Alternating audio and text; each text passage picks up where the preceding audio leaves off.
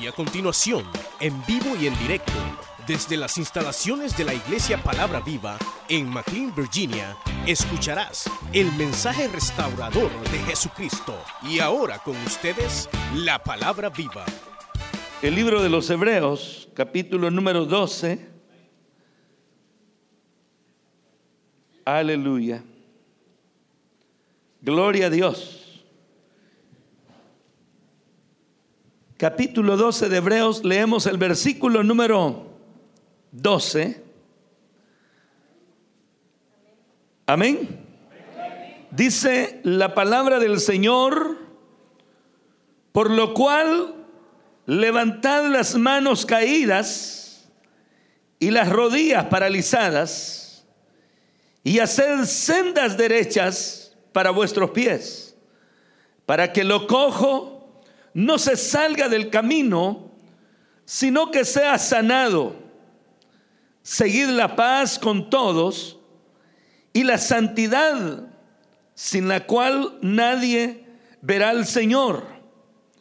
Mirad bien, no sea que alguno deje de alcanzar la gracia de Dios, que brotando alguna raíz de amargura os estorbe y por ella muchos sean contaminados. No sea que haya algún fornicario o profano como Esaú, que por una sola comida vendió su primogenitura. Porque ya sabéis que aún después, deseando heredar la bendición, fue, fue desechado, fue desechado y no hubo oportunidad para el arrepentimiento, aunque la procuró con lágrimas, porque no os habéis acercado al monte que se podía palpar y que ardía en fuego,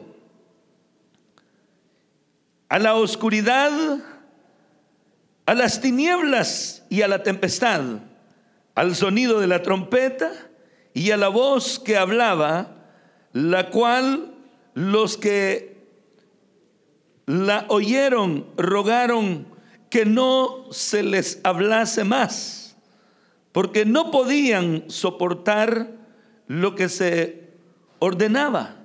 Si aún una bestia tocar el monte, será apedreada o pasada con dardo.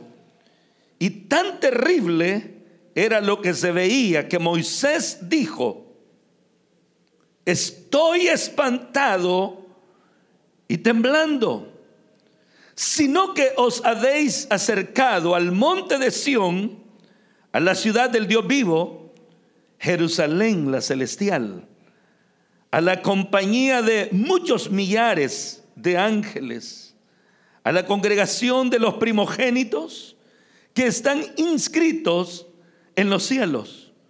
A Dios el juez de todos. A los espíritus de, los, de los justos hechos perfectos. A Jesús, el mediador del nuevo pacto. Y a la sangre y a la sangre rociada que habla mejor que la de Abel. Mirad que no desechéis al que habla, porque si no escaparon aquellos que desecharon al que los amonestaba en la tierra, mucho menos nosotros, si desecharemos al que amonesta desde los cielos, la voz del cual conmovió entonces la tierra, pero ahora ha prometido diciendo, aún una vez y conmoveré no solamente la tierra, sino también el cielo. Y esta frase, aún una vez, indica la remoción de las cosas movibles como cosas hechas para que queden las inconmovibles. Así que recibiendo nosotros un reino inconmovible, tengamos gratitud y mediante ella sirvamos a Dios agradándole con temor y reverencia. Porque nuestro Dios es fuego consumidor. Permanezca el amor fraternal. No os olvidéis de la hospitalidad porque por ella algunos sin saberlo hospedaron ángeles. Aleluya. Cierre sus ojos, mi hermano. Ponga delante de nuestro Padre Celestial toda su fe, su confianza y oremos, Padre, gracias. Esta mañana estamos delante de tu santa presencia. Hemos venido, Padre Santo, para darte la gloria y la honra. Señor, nuestra alabanza, nuestra adoración. Y hoy venimos, Padre Santo, para poner cada una de las peticiones de tus siervos y tus siervas que, Señor amado, están viviendo nuestros hermanos.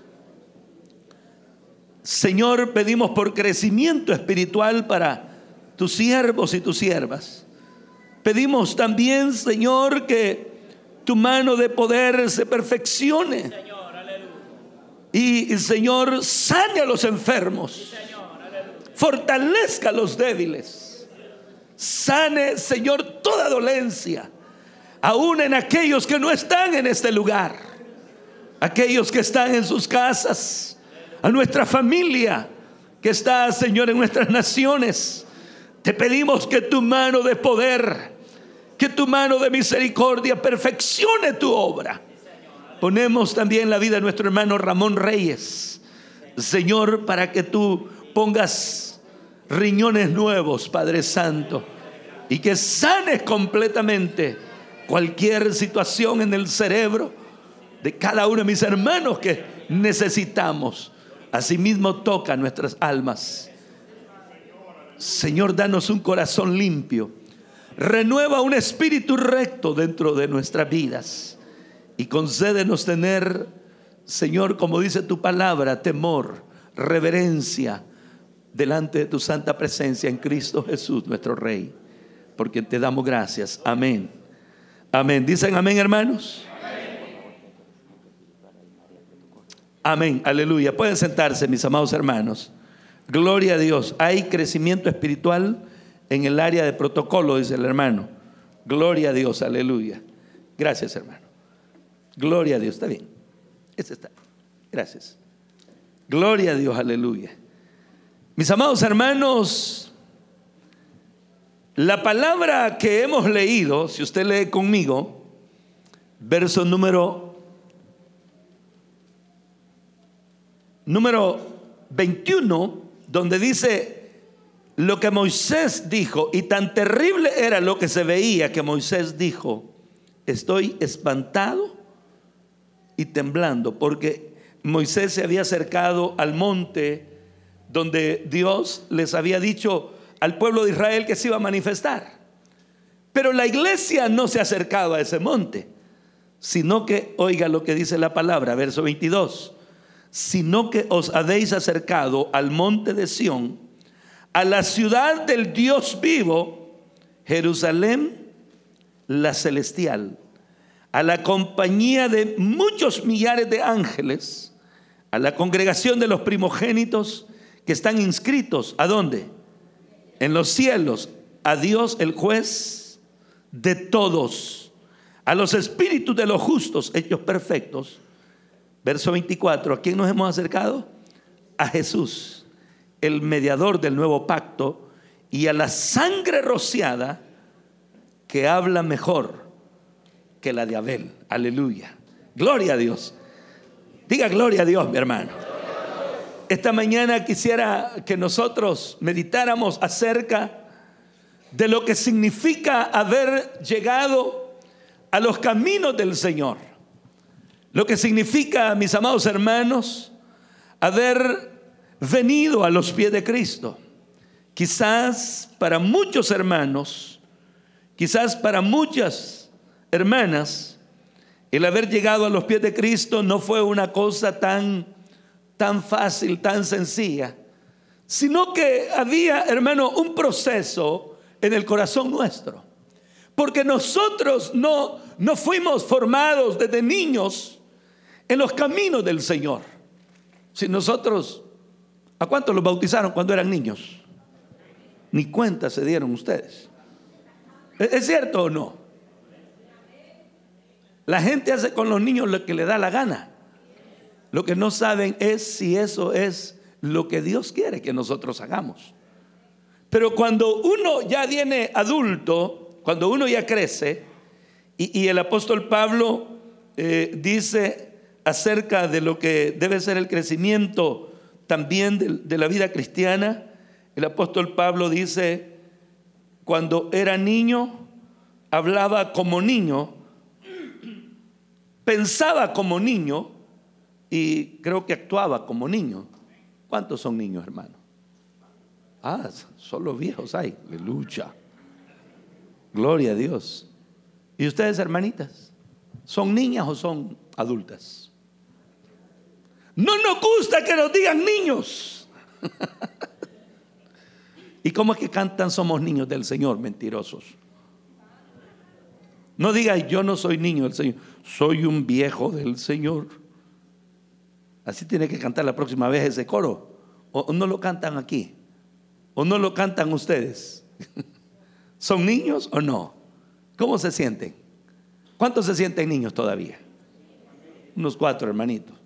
Y se les nota con las berrinches que hacen. ¿verdad? Pero no querían decir que eran niños. Pero yo quiero decirles algo. Cuando nosotros fuimos niños, es, es bien difícil encontrar una persona de nuestra edad que haya sido instruida como fue instruido Timoteo. Y el apóstol Pablo le dice a Timoteo, tú desde la niñez has conocido las escrituras. Pero ¿y usted cuándo conoció las escrituras? ni las lee. O sea, todavía ni las conoce. Porque hay una situación. Oiga esto. No son datos así como, como eh, que se ha hecho una encuesta. Hermanos, hemos hecho una encuesta y le hemos preguntado a los hermanos y lo que los hermanos saben de la Biblia, 66 libros, no sé cuántos, 3 mil, no sé cuántos capítulos, 33 eh, mil, no sé cuántos versículos pues solamente saben el 1.0 o el 0.1%. Eso sería bastante. ¿Sabía usted?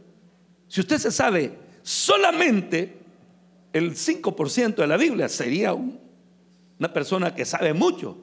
¿Se imagina cómo cuánto sabemos nosotros? que Dios nos ayude.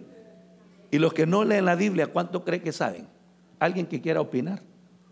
Digo, si usted, usted que no lee la Biblia, ¿cuánto cree que sabe? Nada, nada. Sincera la sierva. Pero hay una situación. Definitivamente, mis amados hermanos, nosotros necesitamos conocer la palabra de Dios. Y la palabra de Dios es la que ordena y organiza nuestra vida de oración. Porque hay muchos cristianos que no saben qué orar, no saben ni cómo, ni qué decirle al Señor.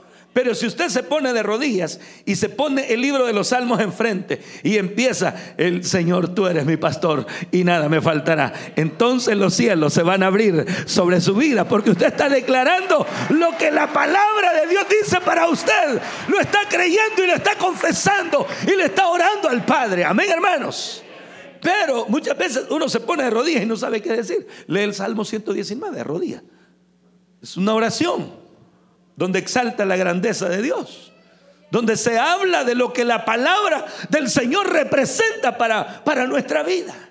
Definitivamente, hermano, el libro de los Salmos es inspiración para poder nosotros acercarnos a Dios y decirle muchas cosas y, decirle, Padre, yo, yo estas palabras yo las he leído aquí en las escrituras, en tu palabra, pero yo las creo y yo siento que son mías, Señor. Así que esto te lo digo yo también a ti. Señor, tú eres mi pastor y nada me faltará.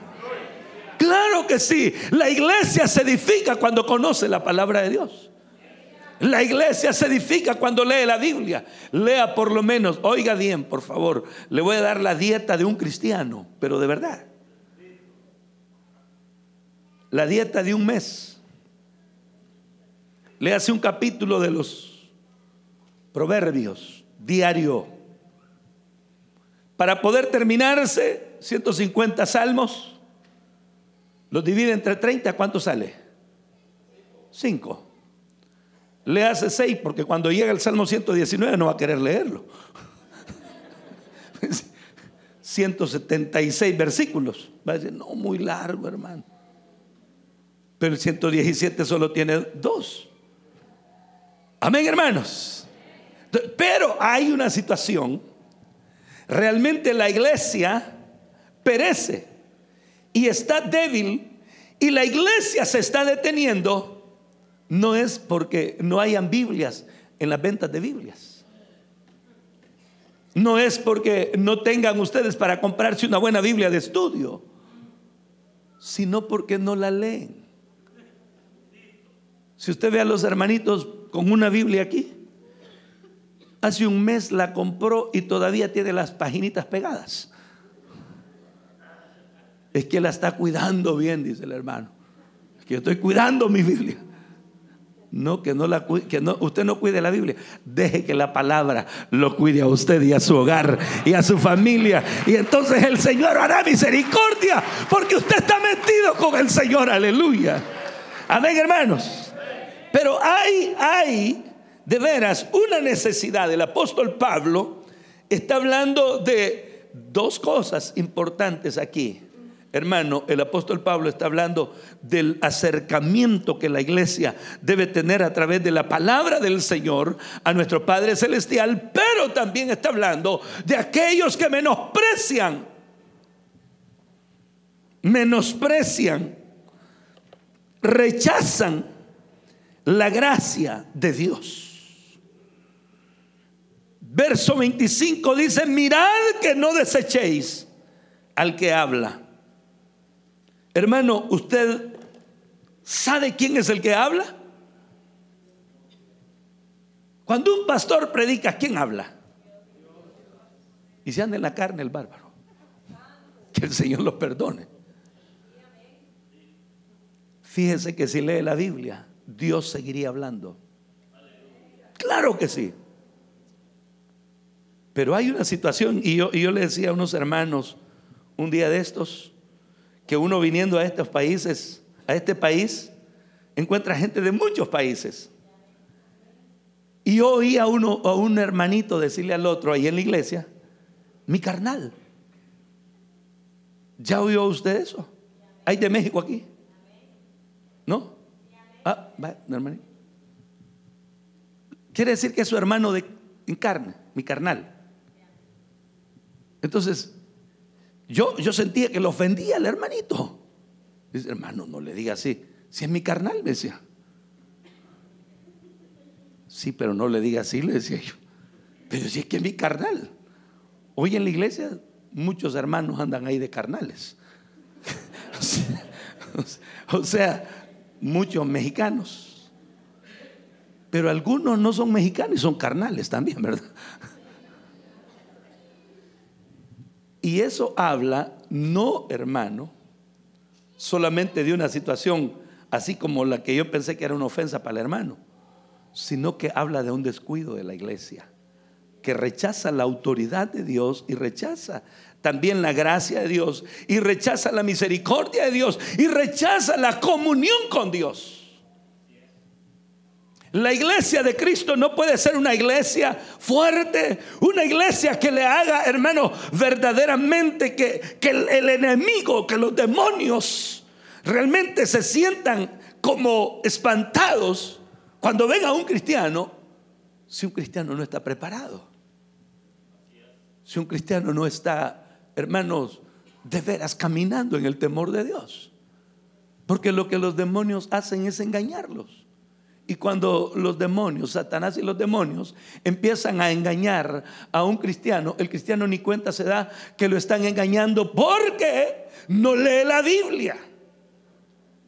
Y aún para los que leen la Biblia, usted sabe que la serpiente antigua, Satanás, atacó al Señor Jesucristo, lo tentó a través de la misma palabra de Dios. Y Satanás le dijo, pues tírate de ahí del pináculo, lánzate. ¿Acaso no está escrito que va a enviar a sus ángeles para que tu pie no tropiece en piedra? Y el Señor también le citó la palabra. Entonces Satanás le dijo, ¿sabes qué? Todo esto te voy a dar si te postras y me adoras. Y el Señor le dijo, escrito está, no tentarás al Señor tu Dios. Satanás sabía la palabra y tentó al Señor con la palabra. Pero el Señor sabía la palabra y era Dios también el que había enviado la palabra. Y él sabía que ante Dios, a Dios nadie lo puede tentar, mi hermano. Está escrito. Yo soy el Señor tu Dios. Santo Dios. el enemigo viene muchas veces con, con la palabra misma para querer dañarnos, pero usted, mi hermano, no solamente tiene a, la palabra, también tiene al Dios de la palabra, porque nosotros le entregamos nuestro corazón a Jesucristo y Él es el que nos ha dado a nosotros, hermano, el poder resistir al diablo. Ustedes saben lo que la palabra del Señor dice. Resistir al diablo y qué dice. Pero ¿cómo vamos a resistir al maligno? ¿Qué debe hacer una cristiana para resistir al diablo? Si el diablo le sale en el camino, ¿cómo lo va a resistir? Le va a decir, diablo, apártate porque vengo de la iglesia. Aleluya. O le va a decir, diablo, apártate porque soy un servidor. No se va a apartar, ahí se va a quedar el maligno. Pero ¿qué dice antes de resistir al diablo? Someteos pues a Dios, si usted está sometido a Dios, si usted está en la obediencia, si está en comunión con el Señor, si usted está viviendo en el temor de Dios, si usted está sirviendo al propósito de Dios, aunque no le diga al diablo, Él sabe quién es usted, Él sabe y Él sabrá porque habrá una protección de ángeles a favor de su vida. Y aunque usted no lo diga, Él sabrá que usted tiene a Dios en su vida.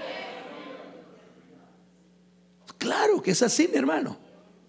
Al diablo no, no le vaya a venir con, con palabras solamente. El enemigo no entiende de palabras solamente, él entiende de autoridad y poder.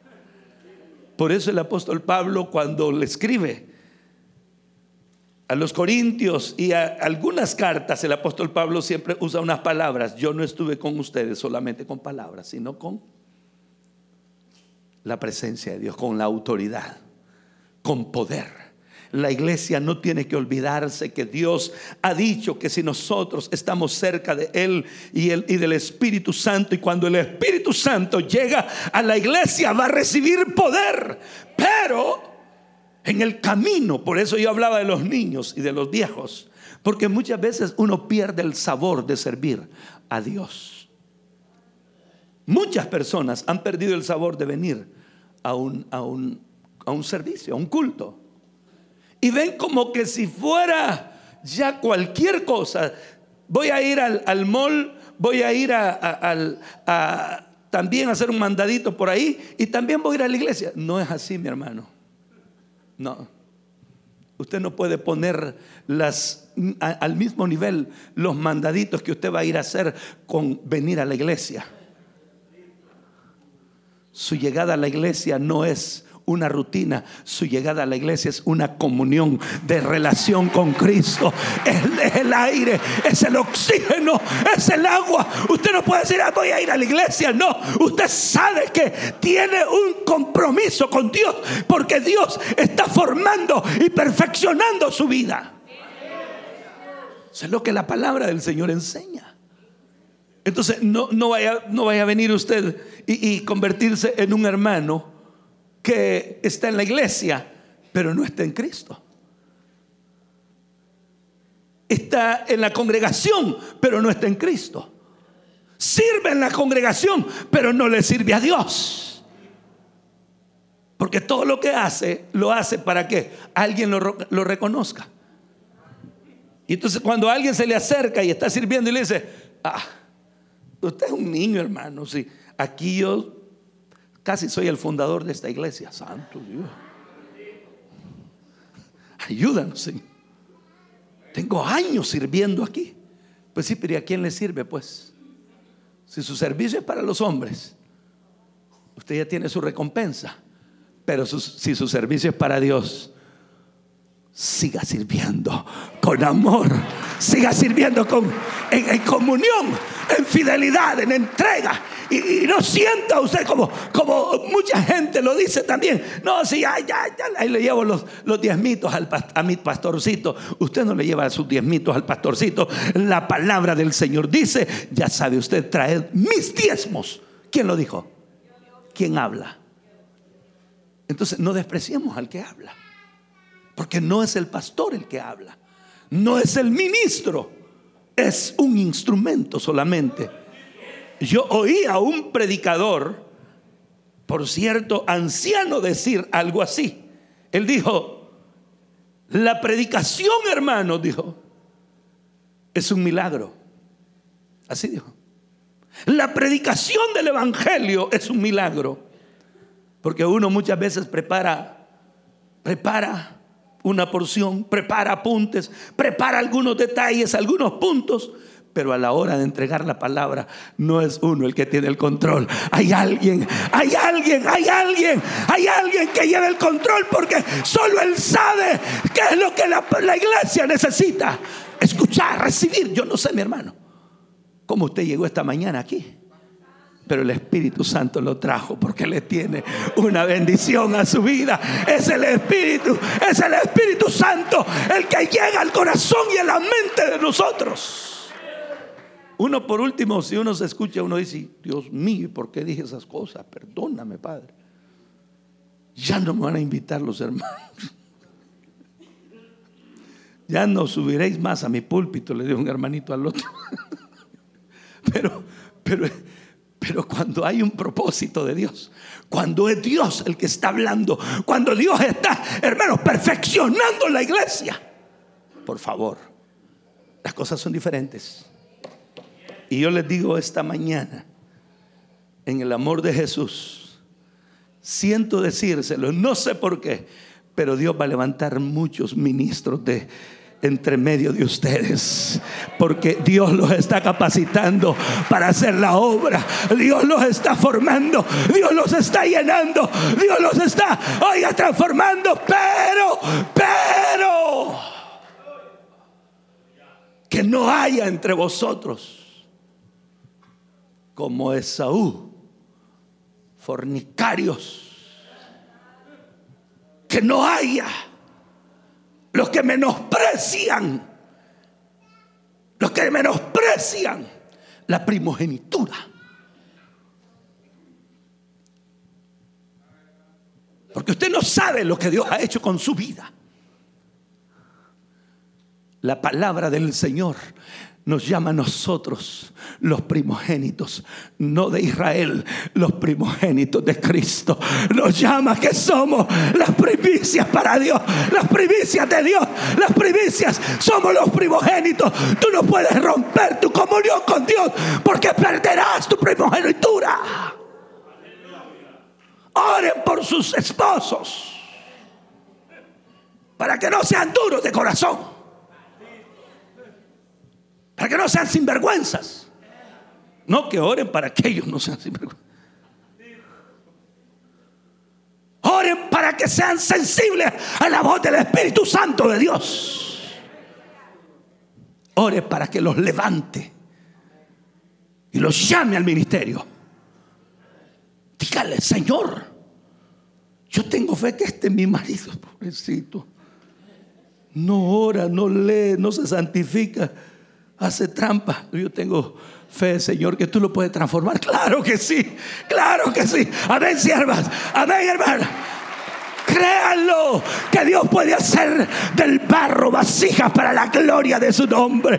Él puede perfeccionar. La palabra del Señor dice que Él perfeccionará su poder en la debilidad nuestra. Lo que Dios no puede hacer es poner a un, una persona chueca todavía. Y el apóstol Pablo le dice a Timoteo, no un neófito. Levante la mano los neófitos. Ah, no quieren levantarla. No les gusta que les digan. Si usted se molesta por cualquier cosa, es un neófito. Si usted no valora la palabra, es un neófito. Si usted no reconoce la posición a la cual Dios lo ha puesto, es un neófito. Si usted critica al hermano atrás, es un neófito. Cuando alguien se le acerca a hablarle de otro, dígale, sí, hermano neófito. Niño, inmaduro. ¿Qué es lo que me quería decir? Es que un hermano ahí me, no quiso que me parqueara. Yo iba metiéndome, ah, hermano, levante, calvo ahí, va para allá. Ya no vuelvo a esta iglesia, no lo tratan con amor, como no niño malcriado. Neófitos. Neófitos quiere decir que no conocen la verdad de Dios a profundidad. Son cristianitos de la superficie. Métase al océano de la palabra. Aprenda a bucear en las escrituras. Escudriñela, porque va a hallar perlas preciosas, va a hallar bendición ahí, metido con el Señor, aleluya. Es cierto, es cierto, mi hermano. Y yo le digo de todo corazón, uno no sabe lo que Dios está haciendo. Un día de estos orando el Señor me mostró algo. Se lo voy a decir, se lo voy a compartir. No es una palabra, eh, bueno, sí es una enseñanza. Pero el Señor, yo estaba orando. Y el Señor me mostró por qué muchos cristianos caen.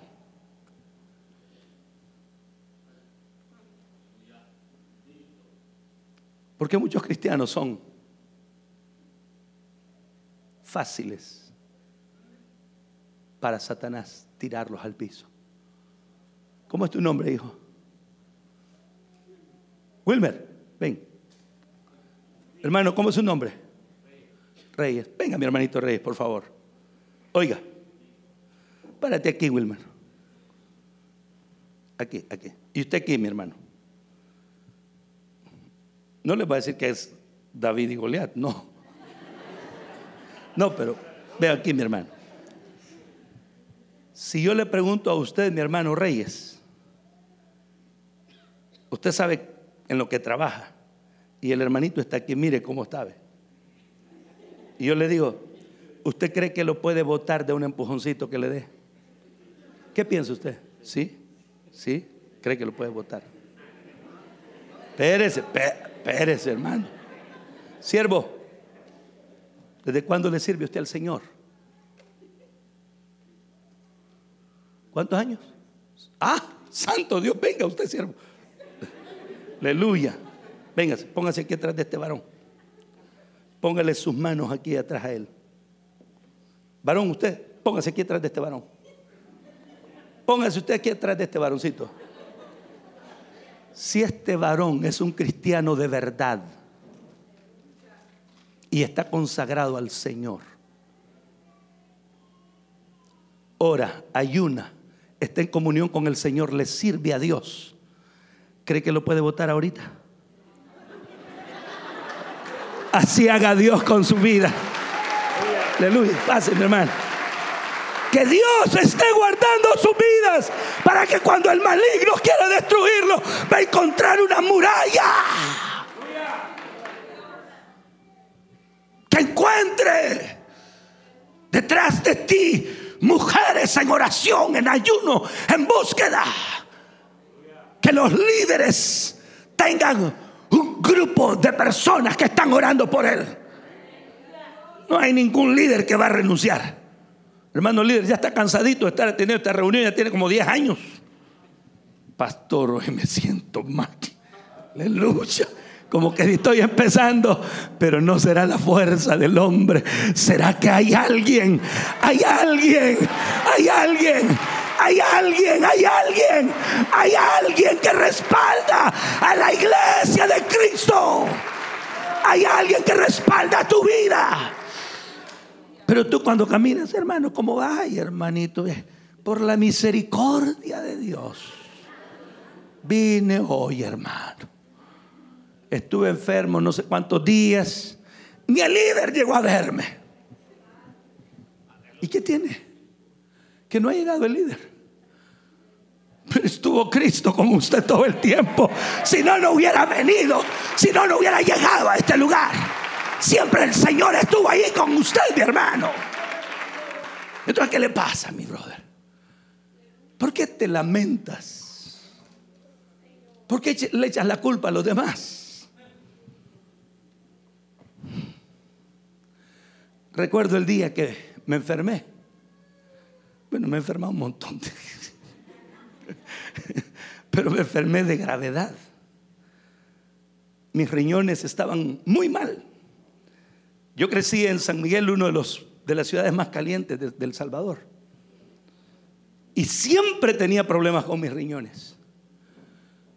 Cuando me casé, también me enfermé, pero no les voy a contar de ese tiempo, sino del otro. Mi hija mayor ya había nacido, tenía como tres años y medio, cuatro casi. Se lo digo para la gloria a mi Señor. Había permanecido sirviéndole al Señor por casi 10 años. Pero no vayan a creer que llegaba cuando me daba la gana. No había actividad de la iglesia que no estuviera yo ahí. Se lo digo para la gloria de Dios. No había actividad de la iglesia que yo no estuviera ahí. Ayunos, vigilias, retiros, los servicios, las reuniones de los líderes, las reuniones de planificación, las reuniones de sábado. Y a veces hasta nos quedábamos con mi esposa a otro culto. Aleluya. Aquí hay algunos hermanitos que cuando ya pasa las 11 ya te ven el reloj y a qué hora nos vamos. Santo Dios. Quédese al otro culto, no sea bárbaro, hermano. ¿Ah? Quiere salir corriendo. Y lo peor es que se enojan y dice, este hermano, hombre, ya no lo vuelvan a invitar. Qué bueno que no es usted, mi hermanito, que nos Nos quedábamos otro culto a veces. Después de hacer por semanas, meses, años, ese trajín, un día en la tarde, domingo, que llegamos a la casa, le digo a mi esposa, me siento un poco mal. no sé, me duelen los riñones. Recostate, me dijo mi esposa, amanecí terriblemente peor. Era el segundo día. Había empezado el domingo, lunes, el martes. Estaba, pero, una infección terrible en los riñones. Pero yo le decía al Señor, Yo en esos días estaba trabajando con el gobierno. Le decía, Señor, no quiero tomar nada. Señor, tócame, Señor. Quiero sentir que tú me vas a sanar. Por eso no tomaba nada. No me estaba quejando de la enfermedad. Le estaba diciendo al Señor que quería que Él me sanara. cada día iba peor. El cuarto día, miércoles, sentía que se me quebraban todos los huesos. Tenía una temperatura tan terrible que me había puesto un poncho en una casita que ardía casi a los más de 38 grados casi. Era calientísimo San Martín. Y mi niña de tres años y medio por ahí, casi cuatro, se me acerca y me dice, papi, ¿está llorando? Estaba en la hamaca ahí. Sí, mi amor, le digo, estoy llorando y orando. Estoy pidiendo al Señor que me sane. Entonces mi niña se, ¿te duele, papi? Me dijo, sí, le dije, me duele, mi amor. Ustedes saben que los niños, uno dice que no entiende. Menos de cuatro años, peor todavía levantó sus manitas y dijo, Jesús, sana a mi papi. Claro, en sus palabras. Y me puso una manita aquí y la otra acá. Y luego lo volvió a hacer Jesús, sana a mi papi. Y me tocó. Instantáneamente, en un segundo, yo estaba completamente sano, aleluya. Gloria a Dios, gloria a Dios, gloria a Dios, gloria a Dios, gloria a Dios. ¿Y sabe qué es lo más bello todavía? Nunca más me he vuelto a enfermar de mis riñones. No, no me los sanó el Señor, me puso nuevos, aleluya. Eso es lo que yo he sentido, tengo nuevos. Nuevos. ¿Qué haces tú para que Dios vaya conmigo al Salmo 32 y oiga lo que dice la palabra del rey? Salmo 32. Mire lo que dice la palabra, siervo amado.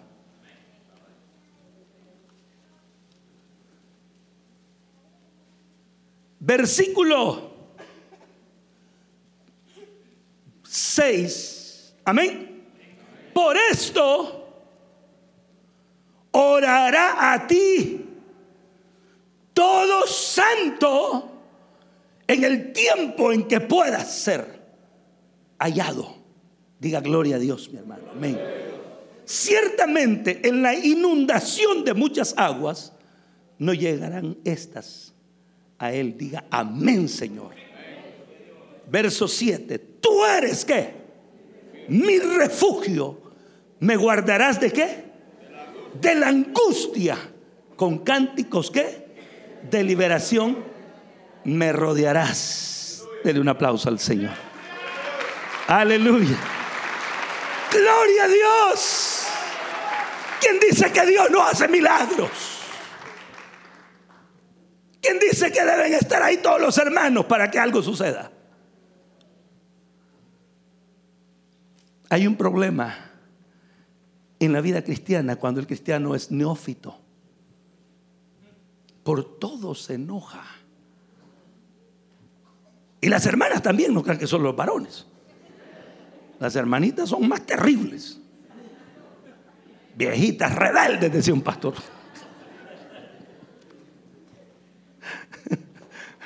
Yo le digo a mi esposa, ¿te acuerdas cómo decía el pastor? Viejitas rebeldes, aleluya. Pero eso no es todo, siervo.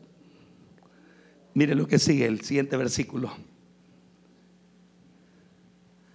dice el verso número 8, te haré entender y te enseñaré el camino que en que debes andar. ¿Qué más? Sobre ti fijaré mis ojos, dice el, el, Señor de los cielos. Sobre ti fijaré mis ojos, dice el Señor. Aleluya.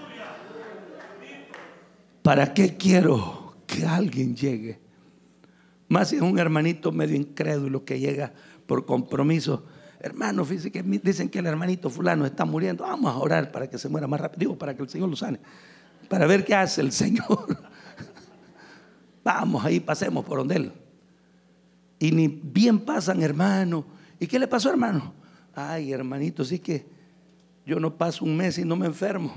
Tiene enferma, no, aleluya. Así que usted siente que todos los meses se enferma. Sí, hermano, viera que el otro mes voy a estar enfermo. O sea que es incrédulo también el otro. ¿Y qué le pasó? Pues fíjese que no sé y aquí estoy enfermo. Hermanito, vamos a orar, ¿ok? Cierra sus ojitos, crea. tóquele usted a este varón. Mientras el enfermo está ahí medio moribundo y el otro que, que no iba ni preparado para orar por él no ha orado, no ha ayunado, es un pleitista, es un bravo, es de todo. Y el otro se está apoyando en el otro. Ayúdanos, Padre.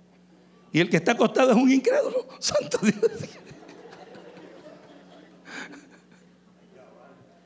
Cabal, dice el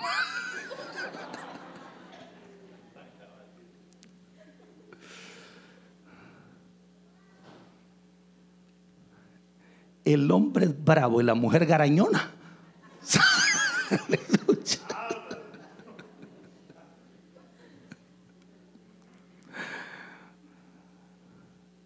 ayúdanos, Señor. Cuando estamos, cuando yo estoy de rodillas orando por el pueblo, le digo, Señor, ayúdale. Yo no sé qué hacer, ayúdales. Claro. ¿Cómo va a llegar el pastor? Hermano, ¿cuál es el problema? Yo le voy a resolver su problema. Lo va a dejar más enliado uno a los hermanos.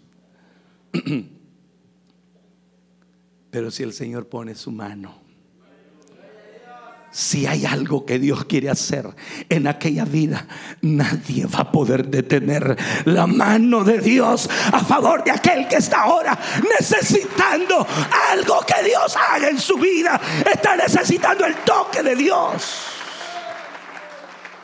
Y está ahí, enfermo. Y los otros dos ahí, perversos, digo hermanitos, servidores queriendo orar por el enfermo. Hay hermanos que piensan que si tocan al enfermo se le va a parar, se le va a tirar encima la enfermedad. ¿Creen que no? Más le dice, hermano, mire, viera qué terrible si ahí donde yo estaba no entraba ningún médico que yo conociera, todos iban así bien, como que se había una una peste en el ambiente. Y usted ya está yendo, ay Señor, dice, ¿por qué no me dijo eso antes, hermanito? Ni hubiera venido mejor. El Señor Jesús tocaba a los leprosos y nunca se le pasó la lepra. Pero la lepra salió de esos enfermos. La lepra se fue, se fue, se fue, se fue de los enfermos. ¿Y sabe por qué, mi hermano? Ay, deje eso, mi hermano. Gracias. ¿Y sabe por qué? Porque no hay enfermedad, no hay problema, no hay dificultad que la iglesia tenga que Dios no pueda vencer. Aleluya. Él, Él es vencedor, dice la palabra. ¿Qué es el Señor Jesucristo? Tu nombre es que. Pero no lo creen, ¿verdad? Se les nota la carita. Pastor, voy a cerrar mi reunión. ¿Qué? Ese tiempo está cerrada si usted no, no hace nada ahí.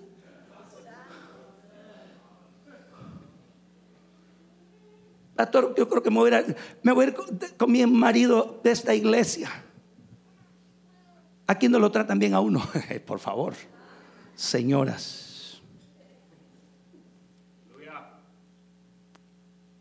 Reanude su comunión con Dios.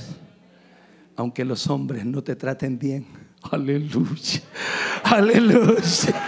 Oh, gloria a Dios. Dios va a enviar ángeles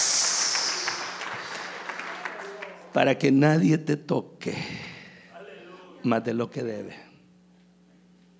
Si un hermanito le quiere dar la mano así como, así, porque hay hermanitos que, son bien alegres. Ven hermano, que Dios me lo bendiga lo dejan a uno, ay, hermanito. Es bien cariñoso, pero le arranca la mano ocasión.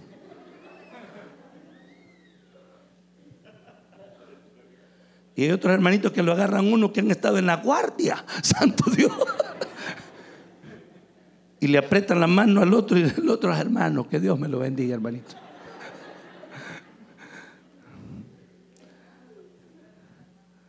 Nosotros necesitamos reflejar a Cristo.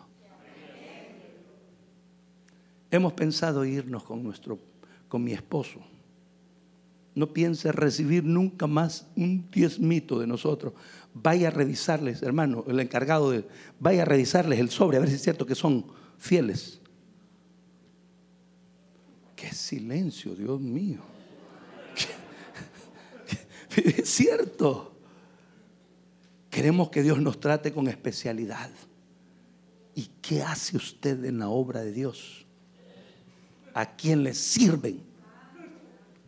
Hermanita, ¿usted a quién le sirve? Vaya, por lo menos hay una bienvenida, sierva. Los dos allá nos vemos en el cielo. Realmente en la iglesia todos somos servidores. Claro que algunos sirven de tropiezo y otros, otros están tratando de servir para el Señor, pero, pero mi hermano, Póngale cuidado a esto. Si tú eres un cristiano viejo, conoces la palabra, conoces al pastor, conoces, ¿qué problema hay? Puedes seguir siendo humilde, tranquilo. Un ejemplo para la, para la grey de Cristo. ¿Se acuerda lo que Pablo le dice a Timoteo? Esto te escribo, Timoteo, para que sepas cómo debes conducirte a dónde. En la iglesia del Señor, que es columna y baluarte de la verdad. Aleluya, gloria a Dios. Columna y baluarte de la verdad. Entonces, tranquilos hermanos. Usted no ha venido a un lugar ahí a pasar el rato. Usted ha venido a que Dios continúe el proceso de perfeccionamiento en su vida. Porque Dios tiene un solo propósito. Que un día todos estemos en la eternidad de gloria. En la eternidad con Cristo. Aleluya. Que no haya. Dice que no haya hermanos. Ya vio, ¿verdad? Voy a terminar aquí con el Salmo 32. Verso 8, te haré entender y te enseñaré el camino en que debes qué. ¿Y qué más? Sobre ti qué. ¿Quién lo ve a usted todo el tiempo? Ah, hoy se dio cuenta, ¿verdad? Que Dios tiene su mirada. Y cuando hizo aquellos trances, ¿quién cree que lo vio?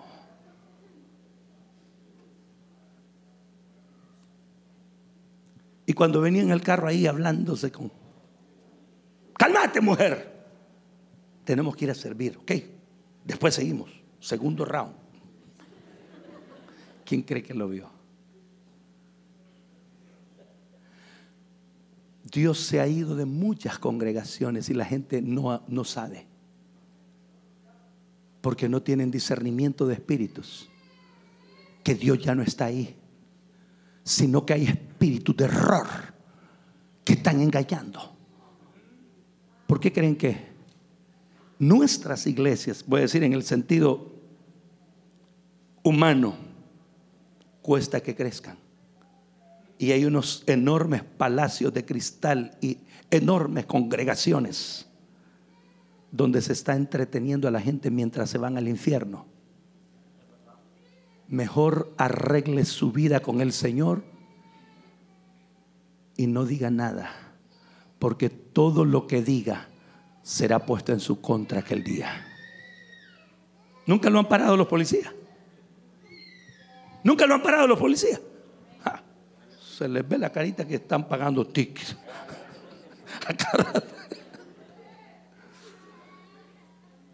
¿Tiene derecho a quedarse? La palabra de Dios dice que por toda palabra torpe que salga de nuestros labios, ¿qué dice? Le daremos cuenta al Señor. Entonces nosotros no tenemos libertad de poder maldecir a alguien. ¿Por qué? Nosotros tenemos libertad para glorificar a Dios y para bendecir al pueblo del Señor. Gloria a Dios. Sobre ti fijaré mis ojos. Sobre ti fijaré mis ojos. Los que estaban pensando en renunciar a sus privilegios y los que ya renunciaron. El Señor me dio una palabra un día de estos. Y yo no supe hasta que la dije. Y un hermano me dijo, pastor, que Dios me ayude. Porque lo que usted dijo, yo creo que es para mí. Yo le dije, hermano, ¿y qué fue lo que dije? Había predicado más de una hora, una hora y media. No piensen que ya se van a ir ustedes, hermano. Santo aleluya.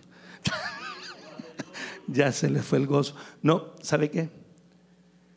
Yo estaba predicando y, yo le dije, dije esta palabra, no lo pensé, Dios lo sabe. Si tú no regresas al llamado que Dios te ha hecho antes de tres semanas, solo tú eres responsable de tu vida.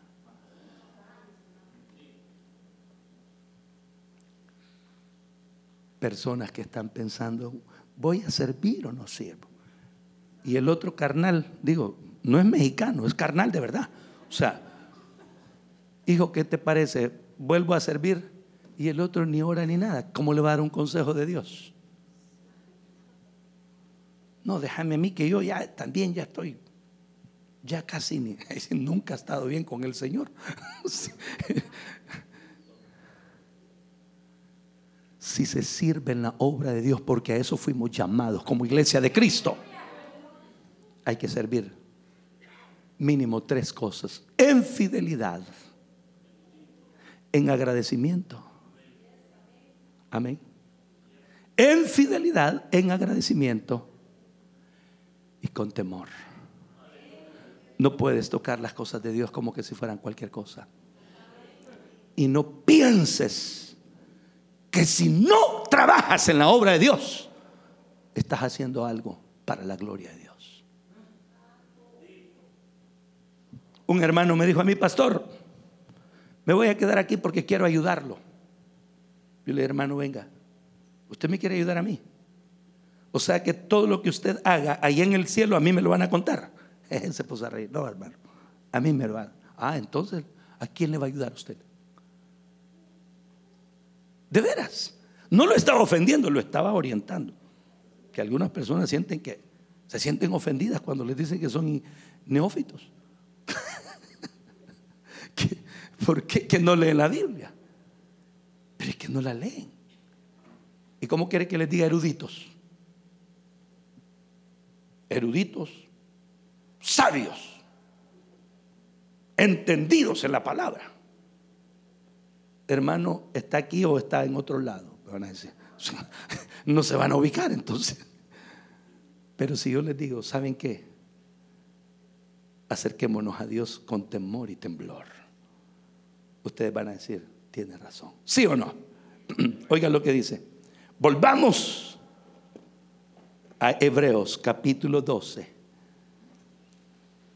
Dice, verso 12, por lo cual levantad las manos caídas y las rodillas paralizadas y haced sendas derechas para vuestros pies. ¿Para qué lo cojo? Amén. Para que lo cojo, ¿qué? No se salga del camino, sino que sea sanado. Seguid la paz con todos. ¿Y qué más? ¿Y? ¿Y? Ah, no pueden leer, hermanitos. ¿Y? Sin la cual nadie verá al Señor. Mirad bien, no sea que alguno deje de alcanzar la gracia de Dios, que brotando alguna raíz de amargura os estorbe y por ellas muchos sean contaminados. No sea que hay algún fornicario profano como Esaú, que por una sola comida vendió su primogenitura. Porque ya sabéis que aún después, deseando heredar la bendición, fue desechado y no hubo oportunidad para el arrepentimiento, aunque lo procuró con, con lágrimas. Yo voy a finalizar unos minutos. El llamado de Dios siempre es a la comunión y a la santidad, a la fidelidad. Y se prohíbe, se rechaza pecados. Pero ¿qué hace una persona que tiene raíz de amargura? ¿Qué hace? Ese cristiano no vive como cristiano nunca. Siempre vive recortando lo malo que le pasó. No recuerda lo malo que hace, solamente lo que le han hecho. Es como aquel que le deben, ¿verdad? Hermano, ya que me acuerdo, usted no le prestó unos 20 dólares la vez pasada, hermanito. La última vez que vine. no se le olvida a uno lo que le deben. Pero lo que uno debe, ¿qué? Así es con el pecado. El que está en pecado no se mira a sí mismo. No dice, la verdad es que sí, Señor, perdóname. La verdad es que sí. Me voy a destapar, dicen algunos hermanos. Es un poquito perversita, mal habladita, chambrosita. Todo es chiquito cuando es. Tengo alguna mi raicita, raicita. ¿Ha visto esos árboles que casi solo ellos crecen así? Tengo una mi raicita por ahí de ceiba. Lo terrible es que no solamente daña a la persona, contamina a muchas personas. Porque siempre le anda metiendo lío. Usted no le haga caso a ese hermano. No, no le haga caso, no le haga caso. Esa vieja, no, no le haga caso. ¿Cuál? El corazón enraizado está tirando venenos por todas partes, por todos lados. Y muchos son contaminados. No, si ya me dijo la hermanita que anda haciendo el pastor. ¿Y qué anda haciendo el pastor? Orando por los enfermos. Y está hablando en maldición, santo Dios. ¿Cuál es el punto?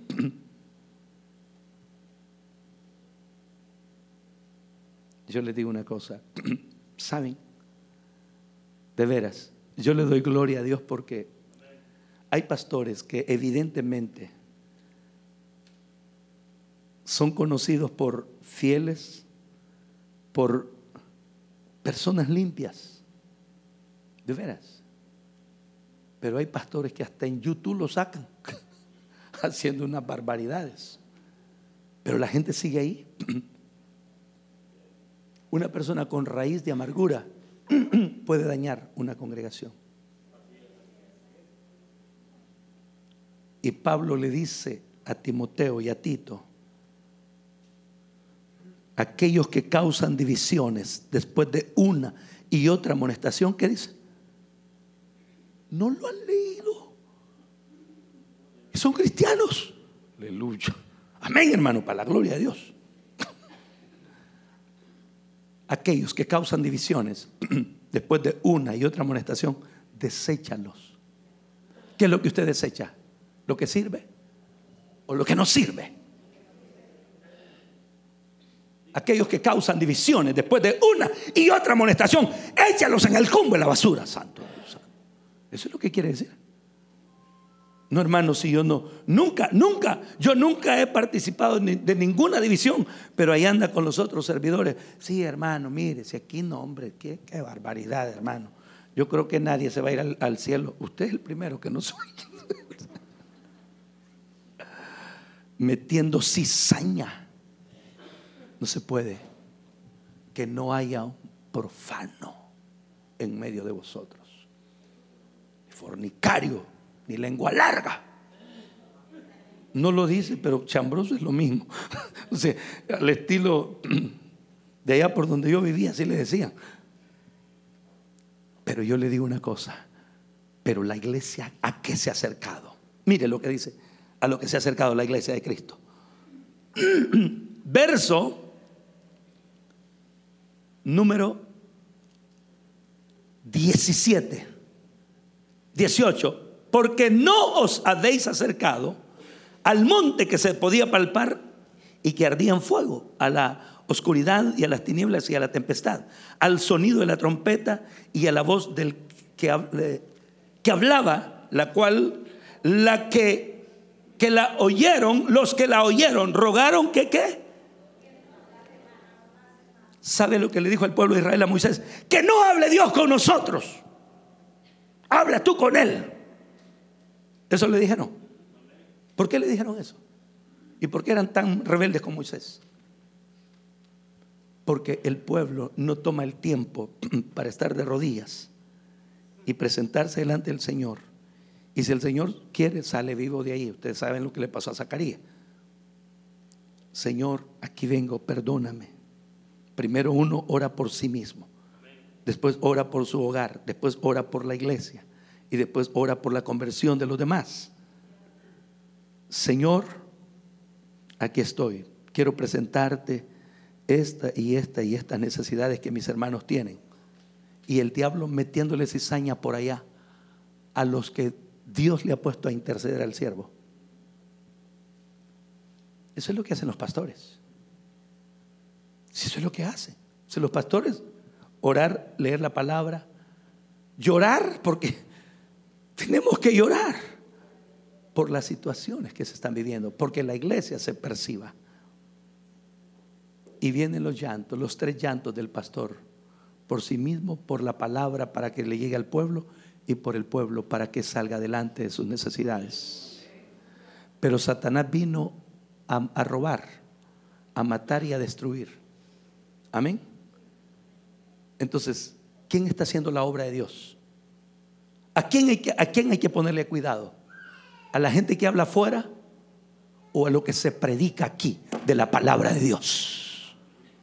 La iglesia no debe ser una iglesia insensata, debe ser una iglesia sabia. Porque si algo se dice allá, afuera, aquí ven hermano, le voy a decir una cosa, ese es puro chambre. Pero esto no son chambres. Esta es la palabra que viene de la presencia del Rey de Gloria para bendecir a la iglesia, para darle a la iglesia lo que necesita. Mire lo que dice mi hermano.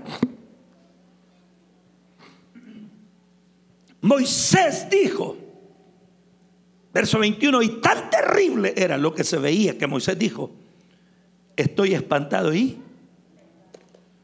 una ocasión estábamos con mi esposa cerca de la una de la mañana en el local de la iglesia. Estábamos arreglando algunas cosas y orando, como siempre hemos procurado hacer. Y yo estaba poniendo unas letras y de repente yo me quedé así y empecé a llorar. Y empecé a darle gloria al Señor. Y, hermano, me quedé ahí, no me movía. Ahí estaba. Y empecé, hermano, como le digo, a llorar. Y estaba como en mi interior, estaba temblando. Hermano, literalmente yo sentía que si me daba vuelta, ahí iba a ver el Señor que estaba en ese lugar. Usted no ha tenido quizás esas experiencias. No porque yo sea más, sino porque necesitamos consagrarnos al, trabajo, a la obra de Dios. No es solamente servir. ¿A dónde voy a estar, hermano? Aquí nada, es fácil. Regañando a los hermanos que, hermano, no, no, no, no, va a ah. Hermano, malcriado, hmm, desobediente, rebelde. El primer rebelde él está gritando ahí se sirve con amor en la obra de Dios. Se sirve con agradecimiento al Señor. Hay que estar consagrado para servirle al Señor.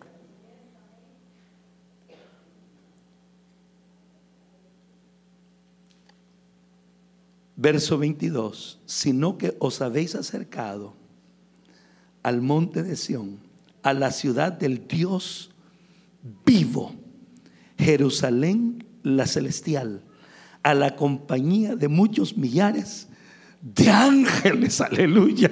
Den un aplauso al Señor, hermano. Os habéis acercado a la ciudad del gran Dios. Qué tremendo lo que dice este versículo. Yo no sé si usted, hermano, anótelo por lo menos, vuelva a leer esto. A la Jerusalén, a Jerusalén la celestial a la compañía de muchos millares de ángeles. Verso 23, a la congregación de quienes dice? De los primogénitos que están inscritos a dónde? Se da cuenta lo que Satanás quiere quitarle a usted. La bendición de Dios, mi hermano. Nos hemos acercado a lo que dice la palabra a la congregación de los primogénitos que están inscritos en, en los cielos, a Dios el juez de todos, a los espíritus de los justos hechos perfectos. Yo les decía a unos hermanos en un retiro, Hermanitos, levanten la mano los que no están diezmando, por favor. ¡Qué bendición! ¡Qué gloria a Dios! Levanten la mano los que no están diezmando. No, no se apure, hermanito. El único que está contento con usted, está alegre, está feliz, es Satanás. ¿Por qué? No es que los pastores quieran quitarle el dinerito a los hermanos. Vea, hermano, el pastor aquí me vino a arrancar el tiempo. La palabra de Dios dice, reprenderé también por vosotros a quién. Si nosotros somos de la congregación de los santos y no creemos en la palabra de Dios que somos, ni de nombre deberíamos de, de ser santos nosotros. Mándese a cambiar ese nombre. Aleluya. Bueno, perdón, hermanito, no sé si usted se llama santo, pues sea santo dos veces. sea santo dos veces. Satanás está feliz. No lo lleves, no, no, no, no, no lo lleves. Hasta muchos tienen. Ah, vos ni sabés lo que hace, pero uno no sabe. Porque si usted es fiel, Dios va a reprender al devorador. ¿Quiere que lo reprenda? Ah, no. Así le hizo un hermanito. que el Señor lo perdone. O, estaba haciendo otra cosa. ¿Quiere que Dios pelee sus batallas? ¿Quieren que Dios pelee sus batallas? Hay unos hermanos que quedan así. No digo nada, no digo nada. No me muevo. Ustedes quieren que Dios pelee sus batallas, pero no quieren ser fieles delante de los ojos de Dios.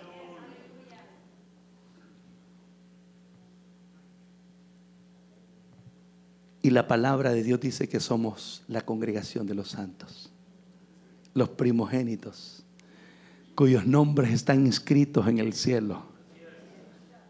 Si usted cierra sus ojos, está delante del Señor y le dice, Señor, gracias porque mi nombre está inscrito en allá en los cielos. ¿Usted cree eso? ¿Y ustedes creen también? Ya son menos, ¿verdad? ¿Y ustedes que están arriba creen también? ¿Y si no son fieles?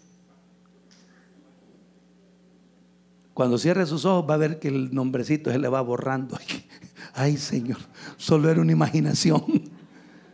Eso no es una imaginación. El libro de la vida se escribió antes de la fundación del mundo. Y la iglesia, los nombres de aquellos fieles están ahí, mi hermano. Fieles, fieles, el nombre de los santos y fieles. No dice el nombre de los infieles, así que no haga cuenta usted. Aleluya. ¿El nombre de quién es? ¿Se siente? Vaya, está bien, hermanita, no vamos con usted, ya son dos veces lucha. Yo quiero terminar, quiero finalizar, pero mire lo que dice. Siervos amados, vean esto. Que nos acercamos, ¿verdad? A la congregación de los primogénitos, verso 23, que están inscritos en los cielos a Dios, el juez de todos, a los espíritus de los justos, hechos perfectos. Cuando usted se muera, no se va a quedar por ningún lado. No va a ser un, un ánima que ande por todos lados tocándole la puerta a la gente. No. Dios hace algo especial. 24. A Jesús, ¿qué? ¿A Jesús qué? El mediador del nuevo pacto y a la sangre rociada, que habla mejor que la de Abel. Amén. Un detallito. ¿Quién le dijo a Dios? que Caín había matado a su hermano. ¿Quién le dijo a Dios? La sangre de Abel dice que le decía, Señor, la sangre de tu hermano testifica lo que tú hiciste. Increíble, ¿verdad? Entonces, quiere decir que Dios ve lo que nosotros no vemos. Pero si la sangre de Abel le pudo decir a Dios lo que había hecho su hermano, la sangre de Cristo, ¿qué cree que le va a decir a nuestro Padre Señor en la cruz le dijo, Padre, perdónalos. Increíble. Perdónalos. Y estaba hablando de los que lo estaban maltratando. No estaba hablando todavía de nosotros. Pero la sangre de Cristo se derramó por nosotros. Más preciosa y gloriosa que la sangre de Abel. Eres limpio. Si tú eres un cristiano de verdad, eres limpio de tus pecados. Mujer, si tú eres una mujer fiel, no vayan a ser como es un hermanito y dice, vaya, hoy ya tengo otro mensaje aquí en mi colección. No, hermano, estos no son para coleccionar. No vendan ni uno de estos mensajes, por favor. Estos son para quedarse en el corazón. Aquí es donde debe tenerlo. Borren todos los que han grabado. Nadie más que vuelva a escuchar este mensaje, Santo Dios. Pues sí, porque no es de colección. Esto es de meditación. Finalizo, mi hermano. Mirad que no desechéis al que habla, porque si no escaparon aquellos que desecharon a los que los amonestaban en la tierra, mucho menos nosotros si desecháramos al que nos amonesta desde dónde. La voz del cual conmovió entonces la tierra, pero ahora ha prometido diciendo, aún una vez, y conmoveré no solamente la tierra, sino también qué? El cielo. Ahí me quedo. En El Salvador estábamos tranquilos. Recuerdo que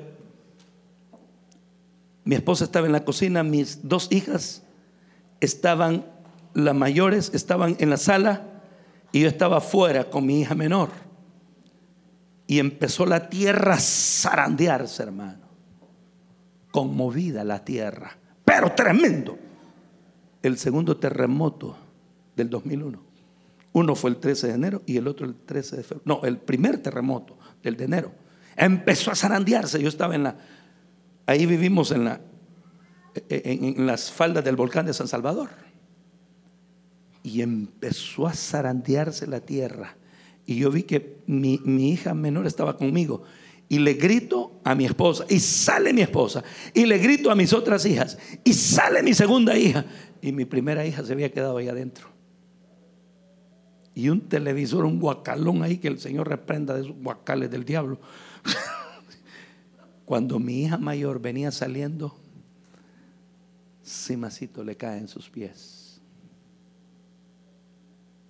Dios no va a conmover solamente la tierra, sino también el cielo, ¿qué va a hacer con su dinero que haya dejado de aportar para la obra de Dios? Señor, aquí está mi tiempo de todo el año. Ay, Señor, no, pues puede ser.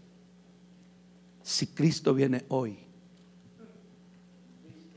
y los diezmos que tú tenías que entregar a la obra de Dios están en tu cuenta, te quedas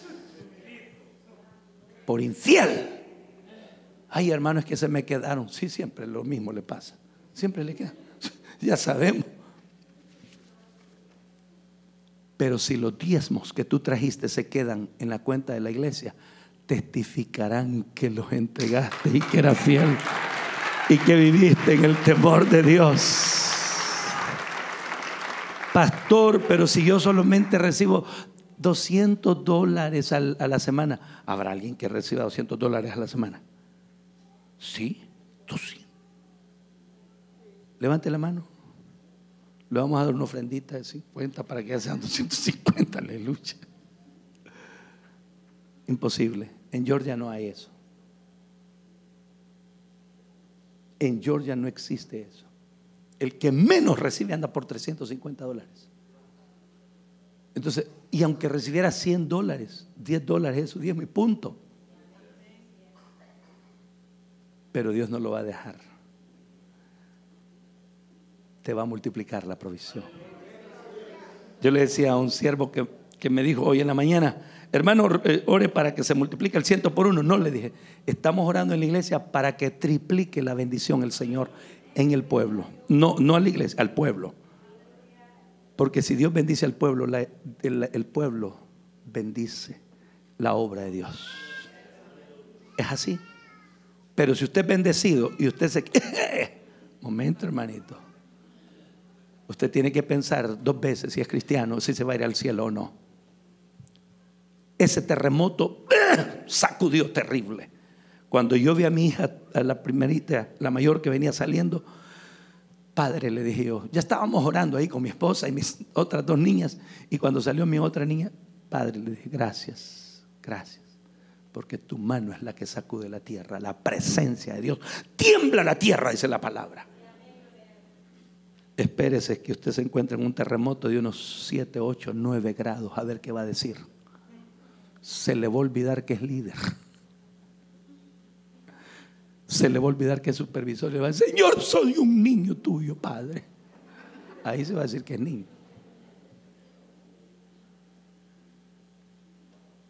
Nos hemos acercado al mediador, a la reunión de los primogénitos, los que están inscritos en el libro de la vida. Si tú eres uno de ellos, gloria a Dios. Si no eres, si sabes que tú no eres Hoy es un buen día. Usted escuchó el mensaje restaurador de Jesucristo desde las instalaciones de la iglesia Palabra Viva en McLean, Virginia. Si este mensaje ha sido de bendición para su vida y necesita oración, contáctenos al teléfono 571-633-0469. 571-633-0469. Que Dios le bendiga.